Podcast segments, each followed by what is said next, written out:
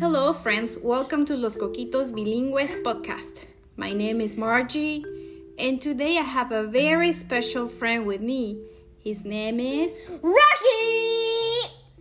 Rocky, and Rocky is going to read a story. It's called The Very Hungry Caterpillar with me, written by Eric Carle.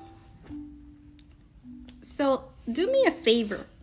Open your ears big, big, and wide. I open them big and wide as I can. Okay, and it starts like this.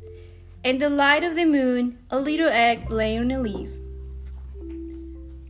On Sunday morning, the warm sun came up and pop! Out of the egg came a tiny and very hungry caterpillar. He started to look for some food.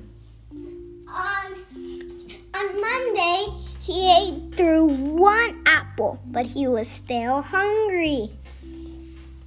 On Tuesday, he ate through two pears, but he was still hungry. On Wednesday, he ate through three plums, but he was still hungry. On Thursday, he ate through three strawberries. Four strawberries. Four strawberries. But he was still hungry, right? Yes, he was still hungry. On Friday, he ate through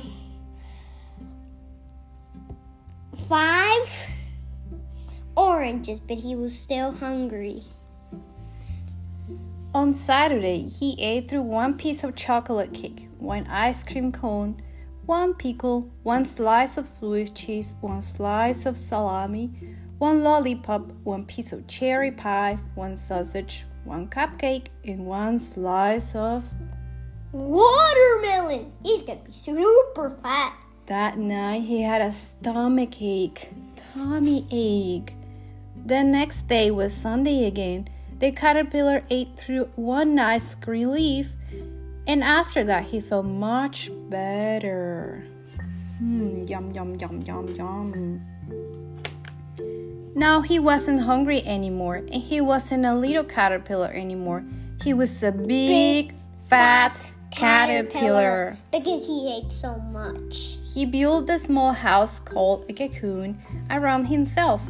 He stayed inside for more than two weeks. Then he nibbled a hole in the cocoon, pushed his way out, and Became a beautiful butterfly. Yuppie. he was a beautiful butterfly. The end. En colorín colorado, este cuento se ha acabado. El que se quede sentado, se queda pegado.